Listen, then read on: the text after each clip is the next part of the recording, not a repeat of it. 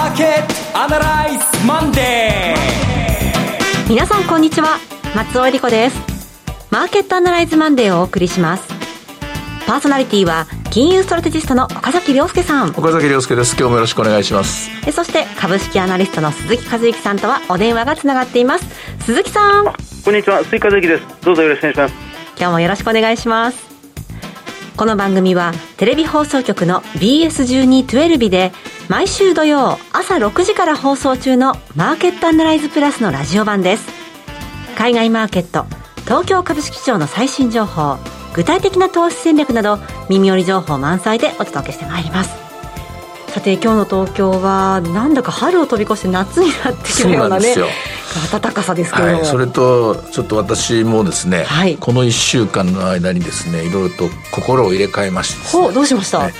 あの怠け癖がついた、はい、この体と、はい。えーまあ、健康管理といいますか、はい。うん、食生活とか見直さなきゃいけないなと、うんうん、怠けてちゃいけない。怠惰な あのコロナの中でもうな生れ生生生生り切ったって言いますかね、えー、これ直そうと思ってですね、はい、えー、今誓いを新たにですね今日月曜日を迎えているところであります。なんか思いがこもってますね。というのも、まあ、そろそろリアルのセミナーが始まっていくというところでね、はい、ちょっと武者震いしてるところなんですけど、ね、はい今日番組の中でご案内したいと思います、それでは今日も番組を進めていきましょう。この番組は株三六五の豊かトラスティー証券の提供でお送りします。今週のストラテジーこのコーナーでは今週の展望についてお話しいただきます。はい。最初にちょっとですね、先週のストラテジーがちょっとやっぱり、とんちんかなことになっちゃったなというお詫びをしなきゃいけないなと思うんですね。はい、先週は、あの、ゆるゆると上がっていくんじゃないかと。うん、まあその後下がっちゃったんで、暴落したわけじゃないんで、まあよくあることといえばそうなんですけども、前提としていたものが、ひっくり返っちゃった気がするんですね。うんはい、で、前提としていたものは何かっていうと、アメリカの金融政策で、そんなに慌てて、どんどんどんどん0.25を0.5にしたりとかで1回のですね。はい、まあ、あと7回、えー、今年ありますから、その7回が0.25ずつあるだろうぐらいのことは思ってたんですけれども、もっと早い、えー、そして大きなストライドでやるかもしれないということは想定してなかった。さらには、バランスシートの縮小も、えー、7月からだろうと思ってたら、5月からいきなりか、いきなりはず始まるかもしれないということと、はいそれと、これすべて議事録に書かれていたことなんですけれども、いきなりマックスボリューム950億ドル、えー、月間ですね。年間1.1兆ドルぐらいやるかもしれないという、これにはちょっと、あ然としました。私の考えてた想定とは全然違うんですね。こうなってしまうと、ゆるゆると戻っていくだろうというですね、恐る恐るこわごわだけど上がっていくというのが、ちょっとこれ一旦また作り直さなきゃいけないと思って、はい、えー、議事録が出たのが先週の水曜日でしたから、この土日、金土日は3日間ずっとですね、この資料を調べ直していて、なんとか月曜日に回せようと思ったんですが、ひとまず、結論を言うと、今週は若干まだ戻りきれないと言いますかね、えー、この間までは2万9000円が遠いなっていう感じだったんですけども、今、2万8000円もまた遠くなっちゃって、2万7000円まで戻ればいいぐらいで、どちらかというと、もう1週間ぐらいはは、アメリカの長期金利の居所ですね、これを、というのも、今週アメリカの消費者物価指数が発表になるんですよ。はい。えこれがまたですね、いよいよ8%超えてくるかもしれないという全体ですね。こうなってくると、もういよいよ最初のレッドゾーンである長期金利の10年の水準が2.75とか、その後3%とかですね、それが見えてくると、これはまずいというので、え今週もどちらかというと、今週もっていうか今週は、えゆるゆると上がるという見通しを旦リセットするために、まあ、見送りからもしくはもうちょっと下がるの待つかっていう感じになると思うんですね。で、えー、調べ直した結果としては、当たり前、あの、当たり前ですけども、0.5やるかもしれないぞというのが0.25でやれば、これは買い戻しになるし、で、バランスシートの縮小も最初、前回のように100億ドルから順番に始めていくっていうことになると、やれやれ、それならしばらく大丈夫っていうことで買い戻しになると思うんですね。で、ただまあ、こういった話って全て行き当たりばったりなんで、はい。あの、中長期の戦略を考える投資家には、そんな、わかんない、わかんないことには手出せないよっていうことで、腰の入った買いになりにくいんですね。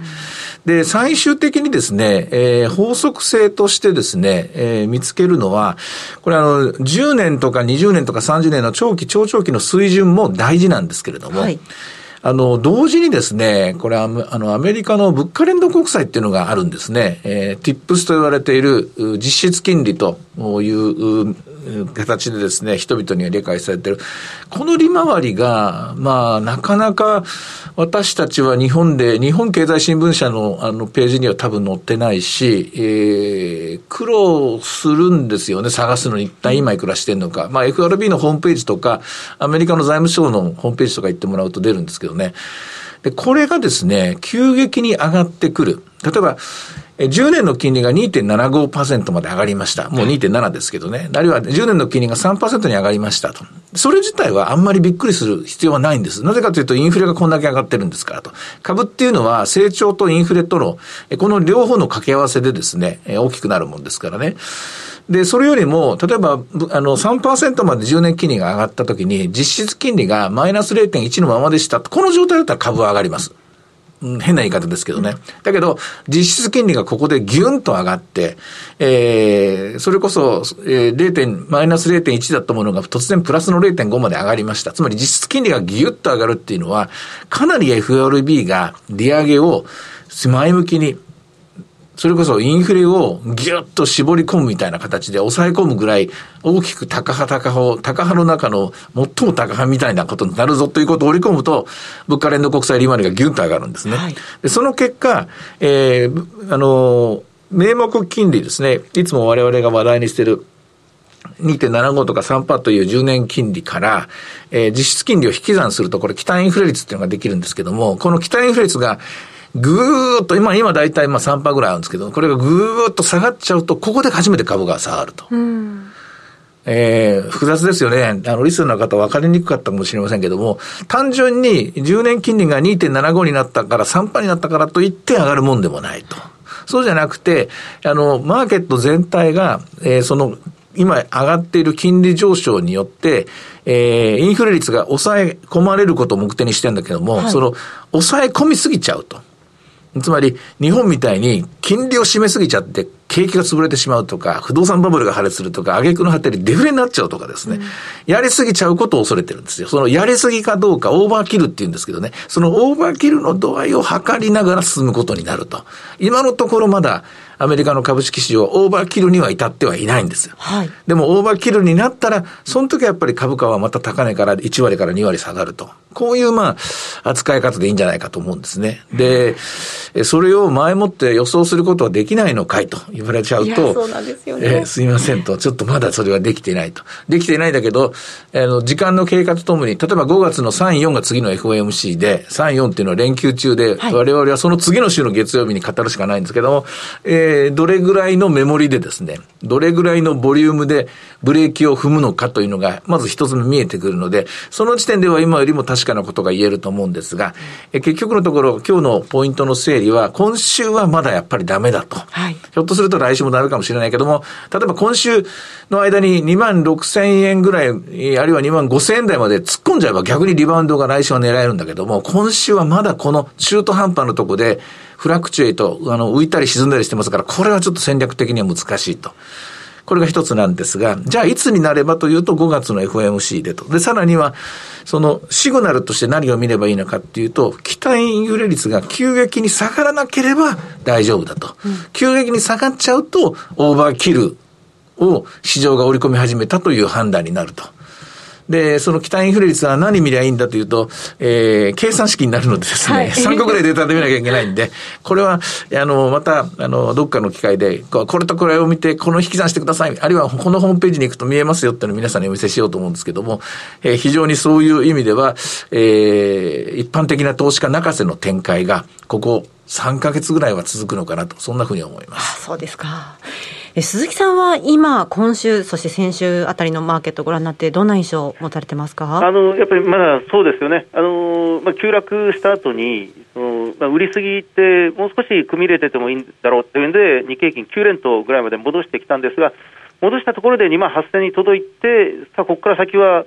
やっぱり大崎さん言われるように何かを測りながら、何かをもう調べながら、あの確認しながらっていう形で株式市場も今進んでるはずなんですよね。はい。で、やっぱりあの金利上昇、物価上昇の業績相場っていうところにもう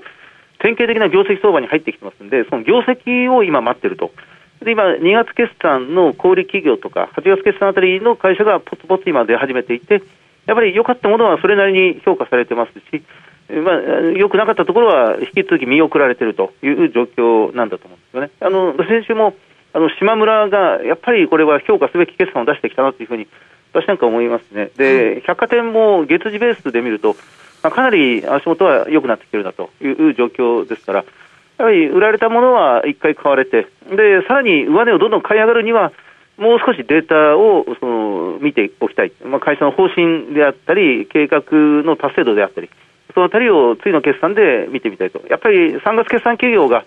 本丸で出してくるには、5月の中旬ぐらいまでどうしてもかかりますので、まあ、そのあたりまでは今のような状況が続くんじゃないかなというふうに感じられますね。あの、よく、業績相場、業績がいいのに買われないんじゃないか、ないか買われないとかで憤慨される投資家の方も、まあよくある話なんですけどね。はい株式市場ってよく美人投票コンテストだというので、あの、業績がいいんじゃなくてみんなが投票する株を買わなきゃいけない。人気の株を探さなきゃいけないっていう話があるんですね。はい。えーこれはかの有名なケインズという先生もつく、あの、使ったし、あの、例え話なんですけど、実際だから業績がいいとか美人投票とかそういうのもあって、えー業績が良ければ、うんいつかは買われる。これは間違ってはいない。間違ってはいないんだけれども、そもそも美人投票コンテストに人が大勢集まってる時と、はい。美人投票コンテストに人が集まらない時があるわけですよ。で、美人投票コンテストに大勢集まれば、そん、まあ言い方悪いけど、そんなに美人でなくてもって言いますかね。そんなに良くなくても買われるんです。大勢いるから、じゃあ、じゃあ自分はこっちにするかと。みんながそっちに集まってるからこっちに行こうかって言って。要はその、投票、美人コンテスト会場に人が集まってるのが金融緩和なんですよ。金融緩和の結果、コンテスト会場に人が溢れちゃって、で、何でもいいから買いましょうと。これがまあ、典型的なパターンなんですね。で、今は、金融引き締めに行きますから、美人コンテスト会場に人がいないんですよ。ガラガラなんですよ。誰もいないところでコンテストやっても、大して人気度とか人気ないわけですよね。例えば、マザーズとかなんかも、せっかくいい会社で将来性があって、業績がいいのにとかって言っても、大して上がらないっていうのは、これも、そもそもコンテスト会場に人が今集まっていない、閑散とした状態になっちゃうんですね。で、あの、それでもまあ、マーケット全体で言えば、そうですね、大きい会社なんかにはいるんでしょうけれども、今起きてるのは、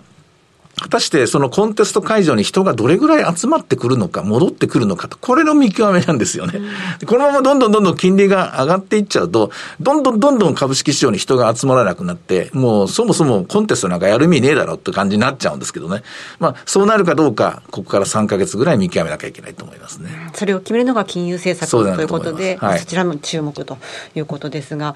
えー、そして為替の方もちょっと気になるんですよね。はい、125円に突っかかってきました。これもはい3月の最後の週に1回テストをしているので、ここから先は、あ一重に介入まで行くのかどうか、ここを見極めなきゃいけません。はいで、3月の28日のところで、えー日銀のおコメント、黒田総裁コメントしましたね。注意してると。あるいは財務省が珍しくコメントしました。これ第一弾です。で、ここから先ですね、日本と、えー日銀、あるいは財務省とドル円の関係は次の4つのステップで動いてくると思います。はい4つのステップです。わかりやすく説明しますと、1つ目が介入です。はいえーもうより強い踏み込んだ、強い口調で、えードル高を懸念してるとか、円安を注視してるとか、えー行き過ぎた動きには対処するとか、えーまず、まず今週はこの介入の前に、口先介入ですね。はいコメントが入るかどうか、これが、えー最初のステップです。その次、2番目のステップは、えーレートチェックというのがこれ行われます。レートチェックというのは日本銀行が外為取扱銀行に、例えば三井住友にとかみずほにとか JP モルガンにとか三菱 UFJ とかに、今お宅のドル円はいくらですかそんな電話しなくても見りゃわかんだけども、ええわざわざそういうことをします。はいわざわざなんでそういうことをするかっていうと、あ、そうですかと。で、一回切った後、その後介入しますからねというサイン、サインなんですよ。その後介入するので気をつけてくださいよという、まあ、それが二つ目のストップ、あの、ステップです。レートチェックがあると急に為替が飛ぶので、例えば今、125円してたものが、レートチェックがあれば一気に24円になるので、えー、うん。まあ、その時はレートチェックがあったんだなと思ってもらえばいいと。レートチェックがあればドル売り買いに来るっていうことで、レートチェックが入った銀行は一気に持ち高を処分しますから。で、レートチェックっていうのは大体いっぺんに3個ぐらい来ますからね。で、これがあると二つ目です。でもそれでもドル高が続くと、3つ目は、これはいよいよ介入ですと。で、介入は、えドルを売りますという、今回の場合はね、ドルを買いますというのもありますけど、今回はドルを売りますと。介入が始まった時は、あの、その介入がどういうタイプなのかを皆さんチェックしてみてくださいと。それが、単純にスムージングな、えー、じゃあちょっとドルを10本1000万ドル売ってくださいっつって、25円の50とかですね、えー、ちょぼりちょぼりと、あの、あの、ポップ、あの、なんかスポイトで、あの、一滴二滴とやるような感じでやるのではならば、一気にこれが水準訂正してですね、えー、19円とか20円とかになることはないんですけども、せいぜい1円2円なんですけども、これが押し下げ介入型っていうのがありまして、これは、えー、25円の50ですとか言って、25円の50売りとか言った後、次はもう一回ネクスト10本とか、ネクスト100本とか、あの、もっと言うと124円の50銭まで何本そちらには買いがありますかと、ビットがありますかと。要するに、124円まで下げようと思ったら、何億ドル売ればいいですかと、こういう質問をしていくんですね。こういう質問をしてきた時っていうのは、一気に124円までドルを押し下げる介入になると。こうなると、しばらくの間、えー、円安、ドル高を期待できなくなるんですけども、まあ、それは介入が起きた時に判断する。これが3つ目。で、以上3点のプロセスを経た上で、その次にいよいよ行われる4つ目のプロセスが金融政策の変更です。ここの3つのプロセスを経て、おそらく日本銀行は、今のイールドカーブコントロール政策とか、マイナス金利政策を、あこれは転向しないと、えー、為替レートがどんどんどんどん円安に行ってしまうと。そろそろ方向転換しなきゃいけないと。こういう手順で進むんじゃないかなと思います。まあ、今週以降、マーケットを見ながら、この4つのプロセスというのを見ておいてもらいたいなと思います。はい。では、今日の株三六五の動きいかがでしょう？はい。えっと、今、890円で取引されてます。えー、朝方は一番高かったんですね。2万7000飛んで75円。高値90円までありました。その後、849円まで下がって、今905円です。まあこれ、ガーンとですね、一気に、えー、1日で2、3%落ちた、落ちちゃったら、そこはそこで買いになるんでしょうけど、ちょっとまだ中途半端な、うん、その水準で、こう、うん、ふらふらしてるという展開ですね、月曜日の段階では。はい、さて、いろいろ展望していただきました。今週末土曜日には朝6時から放送します。マーケットアナライズプラスもぜひご覧ください。また、Facebook でも随時分析レポートします。以上、今週のストラテジーでした。ではここで株365の豊トラスティ証券より岡崎さんがご登壇されるセミナーの情報です。皆様お待たせいたしました。いよいよ5月に東京で豊トラスティ証券資産運用セミナーを開催いたします。5月14日土曜日12時半会場、午後1時開演です。第1部は小菅勤さんによります2022年金、プラチナ、原油、コモディティの短期から中期見通し。そして、大橋弘子さんと小菅勤さんによります、今注目のクリック株365の魅力とはの特別セッション。第2部で岡崎さんがご登壇しまして、2022年株式相場短期から中期見通しと題したセミナーがあります。さあ、岡崎さん、いよいよですね、戻ってきました。はい。あの、正確に言うと2年2ヶ月、で、5月14日の段階では2年3ヶ月ぶりの対面セミナーとなると思うんですけども、やっぱり一回この2年3ヶ月っていうのがどういう時間だったのかっていうのを見なきゃいけないと思うんですよ。はい、まあコロナから始まって、その後インフレになって、で、金融政策の変更があって、しまいにはウクライナ戦争ですからね。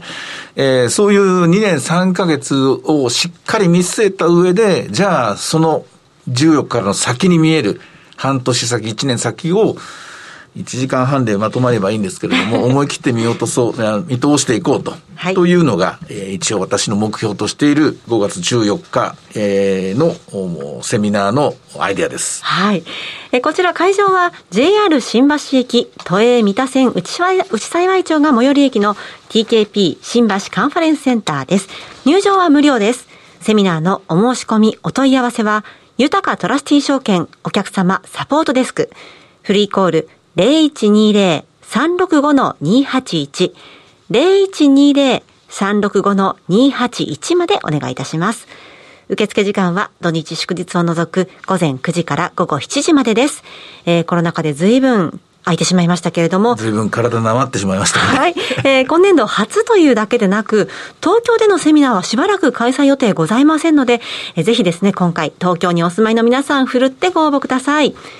以上、株365の豊かトラスティ証券からセミナー情報でした。なお、本日ご案内したセミナーでは、ご紹介する商品などの勧誘を行うことがあります。あらかじめご了承ください。